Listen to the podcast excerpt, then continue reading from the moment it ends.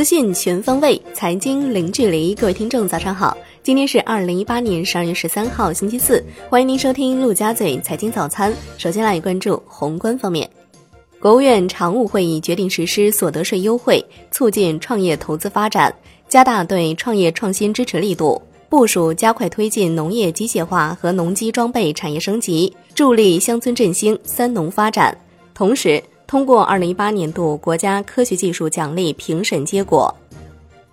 发改委发布关于支持优质企业直接融资、进一步增强企业债券服务实体经济能力的通知，提出支持信用优良、经营稳健、对产业结构转型升级或区域经济发展具有引领作用的优质企业发行企业债券。符合条件的企业申报发行优质企业债券，实行一次核准额度、分期自主发行的发行管理方式。优质企业债券申报阶段，对债券资金用途实行正负面清单管理，鼓励优质企业将债券募集资金用于国家重大战略、重大领域和重大项目，加大基础设施领域补短板力度，加快培育和发展战略性新兴产业。央行公告。十二月十二号不开展逆回购操作，央行已连续第三十四个交易日未开展逆回购。十二号无逆回购到期，当天实现零投放、零回笼。北京市委书记蔡奇表示，深入实施好新一版城市总体规划，稳步推进一百零二项重点任务。来关注国内股市，沪指震荡收涨百分之零点三一，最终报收在两千六百零二点一五点，成交八百九十亿元。深圳成指涨百分之零点一六，创业板指微涨百分之零点零五，两市成交两千二百二十六亿元，成为年内第四地量。板块方面，汽车板块表现强势，啤酒股全线大涨，金融、地产等权重板块造好，创投股尾盘拉升，五 G 板块集体回调。香港恒生指数收盘涨百分之一点六一，重返两万六千点；国际指数涨百分之一点六八，红筹指数涨百分之二点二五。全天大市成交六百九十四点九七亿港元，内房股、金融股、科技股普涨，华润置地涨逾百分之六，领涨蓝筹；融创中国、碧桂园涨逾百分之三，中国台湾加权指数收盘涨百分之一点一三。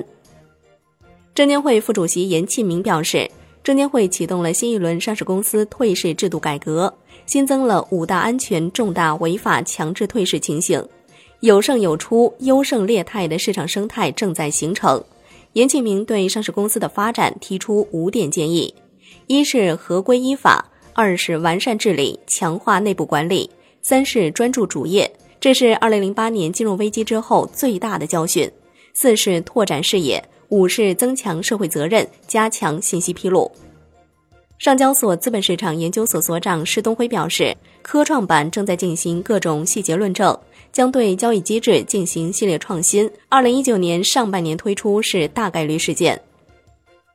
据澎湃新闻报道，参与上海科创型企业征集的知情人士透露，整个上海市有接近两千家企业收到了相关政府部门下发的科创板企业信息收集表，但是真正收回来的差不多有一千家左右。来看金融方面。银保监会召开偿付能力监管委员会工作会议，提出坚决打好防范化解重大风险攻坚战，稳步推进保险业偿付能力监管和风险防控工作。产业方面，国家药监局表示，要加快进口药上市步伐，加快临床急需药品审评审批，促进境外已上市新药尽快在境内上市。对于在境外还没有上市的创新药，也要力争做到境内外同步上市，大力推动监管创新与互联网、物联网、大数据、云计算、人工智能等信息技术深度融合，部署药监云，推进药品信息化追溯体系和药品品种档案建设。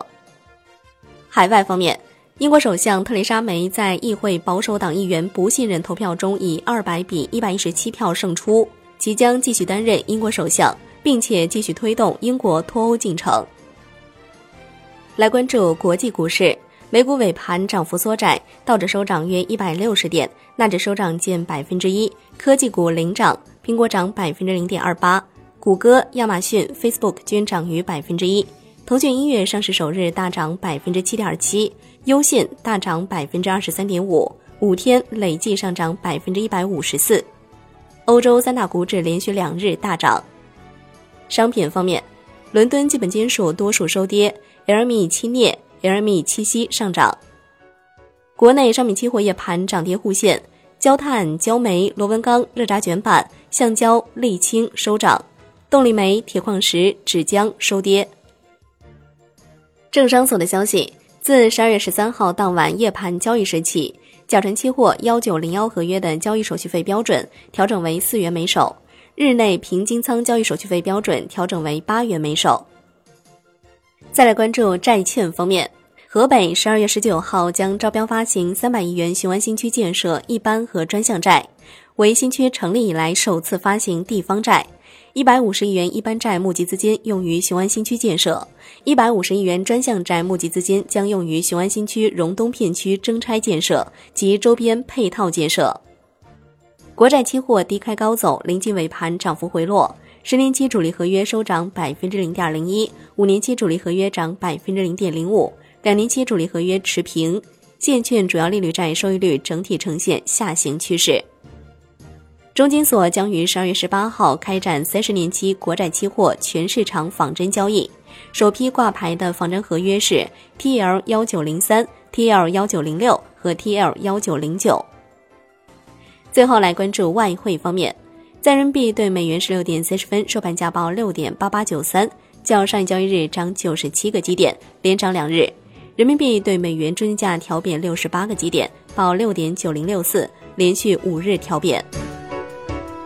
好的，以上就是今天陆家嘴财经早餐的全部内容，感谢您的收听，我是夏天，下期再见喽。